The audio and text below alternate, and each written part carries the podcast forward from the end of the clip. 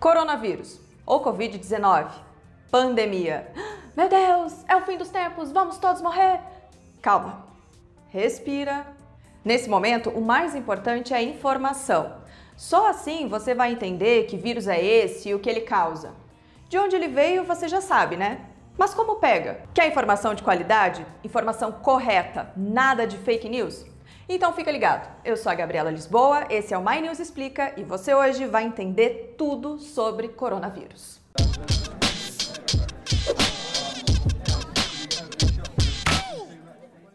Primeiro vamos deixar uma coisa bem clara. Coronavírus ainda não tem cura nem vacina. Nenhuma substância que elimine o vírus do organismo. Nem suco, nem chá, nem comida, nem verdura, nem legume, nem remédio, nem pastor, nem igreja, nem santo forte. Nada. Ah, mas eu ouvi falar que mel com uísque ajuda. É mentira. Minha tia disse no grupo da família que comer alho e fazer gargarejo com água quente cura na hora. É fake news. E você ainda vai queimar a língua. Ah, mas vinagre é muito mais eficiente que álcool gel para evitar contaminação. Claro que não, né, minha gente? Para desinfetar as mãos, só lavando muito bem com água e sabão ou usando álcool gel. Ah, mas eu vi que esse vírus vem daquela cerveja, por isso que tem esse nome. Relaxa, nada disso. Teoria da conspiração. Nesse fim de semana eu vou até aproveitar para tomar uma cervejinha. Vamos ver o que é verdade nessa história? Afinal, que vírus é esse que pode infectar pessoas e animais? Não é para beijar o cachorro, viu, gente?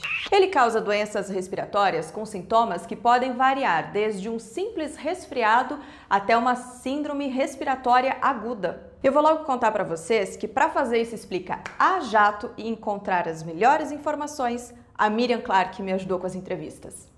E que entrevistados, viu, gente? Durante algum tempo, o vírus foi chamado de pneumonia de Wuhan que é a cidade lá na China onde os primeiros seres humanos foram infectados. Depois, a OMS, a Organização Mundial da Saúde, batizou de Covid-19. E esse nome, corona, é porque ele tem na estrutura algo parecido com umas coroas, sabe? Bom, surgiram casos na Ásia, no Oriente Médio, na Europa, nos Estados Unidos, chegou no Brasil. Por enquanto, os cientistas viram o comportamento do vírus no hemisfério norte, que é frio. E por que isso é importante? É que o frio prejudica o funcionamento do aparelho respiratório, tanto facilitando a entrada de agentes infecciosos, como é, é, dificultando o funcionamento do próprio aparelho respiratório. Eu acho que vai acontecer aqui é que a doença não vai ser transmitida com tanta facilidade e as pessoas deve, deverão ter também uma defesa respiratória muito melhor do que tem no hemisfério norte. Ok, tá bem. Mas como esse vírus é transmitido? A doença ela é contagiosa quando você tem um quadro clínico. Então, aquela pessoa que entrou em contato com o vírus e não teve sintoma nenhum, ela não vai transmitir. Agora, aquelas pessoas que vão apresentar a doença, e aí você não sabe, dois dias antes elas já podem estar transmitindo, mas você não sabe se ela vai ter ou não vai ter sintoma. E por então, quanto você... tempo tem que ser esse isolamento? Tem que ser até 14 dias, que é o tempo de incubação. O vírus é transmitido por gotículas de saliva e catarro que se espalham pelo ambiente. Por isso é importante lavar bem as mãos. Mas não é aquela lavadinha besta que a gente dá de vez em quando, sabe? Tem que esfregar mesmo. Esfregue com vontade. Primeiro as palmas das mãos, depois as costas, os dedos, as unhas e os polegares. Faça isso várias vezes ao dia por no mínimo 20 segundos. E tem um detalhe, viu, gente? Esse vírus consegue ficar em superfície de papelão ou plástico por dois até quatro dias, e isso com a mesma capacidade de infecção. Então, meu bem, não adianta você lavar bem a mão e não passar álcool gel na capinha do celular, viu? Então já sabe, né? Tossiu, espirrou, brincou com o bichinho, usou transporte público, chegou da rua, lava a mão. E isso vale para qualquer gripe, né? E quem está com algum sintoma de gripe, fica em casa. A recomendação é manter distância de quem estiver tossindo ou espirrando. Aí você está no metrô, a pessoa começa a tossir, você faz o quê, criatura? Pula a janela. Ah, Gabi, mas será que eu não posso ficar andando por aí de máscara? Pode, mas não vai ficar usando a mesma máscara a semana inteira, viu? Aliás, sobre essa história da máscara, os especialistas não concordam totalmente. Em relação às máscaras, doutor Paulo, faz sentido usar máscara?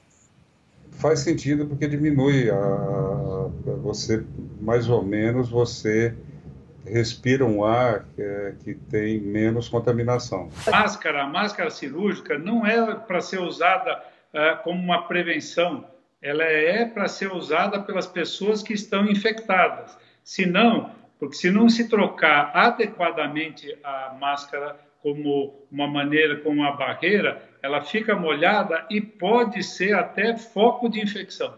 Então, máscara é para ser usado para quem está com sintomas ou com quem está infectado por qualquer virose respiratória, independente se for coronavírus ou não. A, a, máscara cirúrgica comum, num espaço de até 4, 5 horas, deve ser, ou 5, 6 horas, deve ser trocada. Não há necessidade de fazer estoque de máscara, porque isto deve ser usado somente pelas pessoas que estão é, contaminadas pelo coronavírus ou pessoas que, estão, que têm sintomas respiratórios, independentemente de qual vírus seja, qual bactéria. Qualquer pessoa com doença respiratória infecciosa deve usar uma máscara cirúrgica. Bom, de qualquer forma, vocês viram, tem que trocar máscara, né? Esse vírus tem um período de incubação, que é aquele tempo entre o contágio e o aparecimento dos primeiros sintomas, que pode variar de 1 a 14 dias. Ai, espirrei, tô com coronavírus. Não, meu bem, você tá com uma rinite. Presta atenção nos sintomas.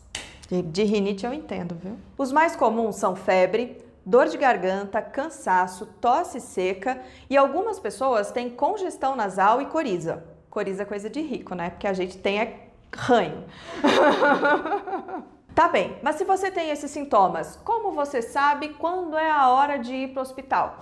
Os sintomas são leves, procurar se resguardar dentro do seu domicílio, no, num espaço uh, mais restrito possível usar máscara cirúrgica, lavar muito bem as mãos e evitar a contaminação de outros objetos.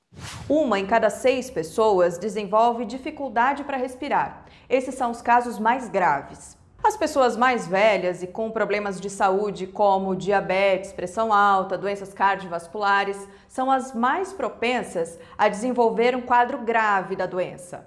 Ô Miriam, faça um favor para mim. Pergunta para o médico o que, que a gente faz para proteger os outros. Idosos com outras doenças associadas, esse deve ser o maior motivo de preocupação. E as gestantes, aparentemente, também parece que não estão sendo, uh, uh, não estão sendo vítimas de, desse tipo de infecção. Será que eu devo fazer o teste para saber se eu estou com coronavírus? Isso pode mudar, mas a recomendação atual é que só sejam testadas pessoas que estão com sintomas graves ou que tenham tido contato com outras pessoas infectadas. Hoje, o teste na rede pública é de graça. Olha aí como é que ele é feito. O teste é por suave nasal, então se colhe a secreção nasal e a partir daí se faz o exame onde vai detectar qual o vírus. Tem exames que saem em algum, poucas horas e tem exame que leva 24 horas para ficar pronto. Pronto, informações dadas. Anotou tudo? Viu que não é para se desesperar? Viu que não é o fim da aventura humana na Terra? Então, relaxa, respira, toma uma água. Desespero só para dar um like, se inscrever no canal, curtir e compartilhar. Combinado? Até a próxima. Bom, de qualquer maneira vocês viram, né? Tem que trocar a máscara por Cristo com Cristo. É, ficou muito em Cristo.